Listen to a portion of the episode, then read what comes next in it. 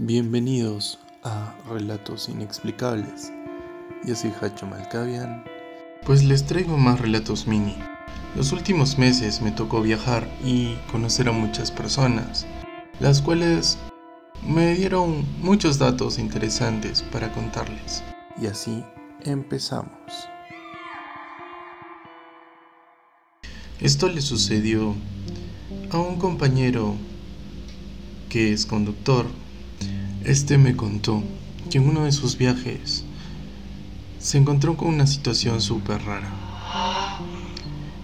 Em, este estaba acostumbrado a manejar por carretera de noche y siempre tuvo curiosidad por las cosas paranormales.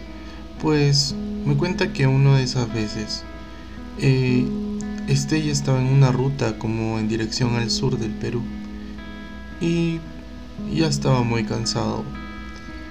Entonces, él lo que usualmente hacía era orillarse a un lado del camino y pues como cualquier otra persona que viaja, se pone a dormir.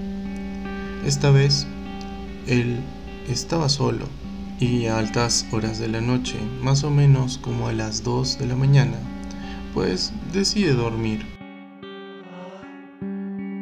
Este descansó plácidamente y de pronto se levanta y sale del auto. Sintió que habían pisadas detrás de él. Pensando que alguien se estaba acercando, él decidió agarrar su linterna y bajarse, teniendo temor de que pudiera ser alguien que quisiera robarle algo del carro mientras él no se daba cuenta. Bueno, él se asoma con su linterna del celular y pues no parecía haber nadie.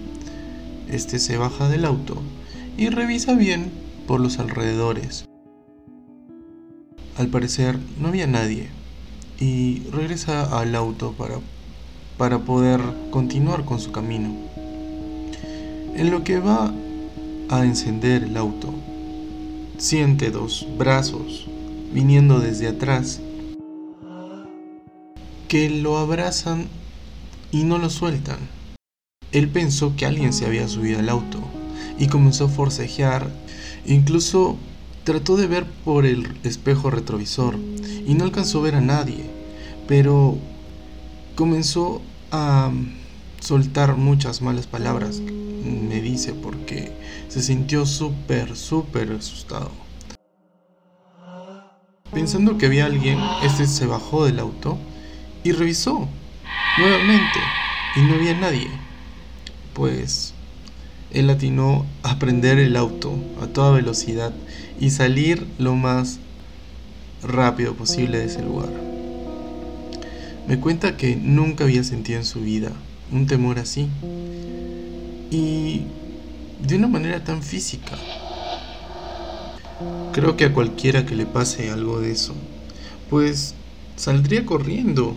Es más, no sé cómo hubiera reaccionado yo si algo me sujetara por la espalda y no me dejara moverme. Bueno, espero que les haya gustado este relato. No te olvides compartir este podcast, que está hecho con mucho cariño para ustedes. Y pues ya sabes que nos puedes seguir en nuestras redes sociales de Relatos Inexplicables, en las cuales nos puedes escribir todos los sucesos que te hayan pasado. Y nosotros lo podremos compartir por aquí. Recuerda que se aproxima la temporada 4. Bueno, me despido. Hasta la próxima.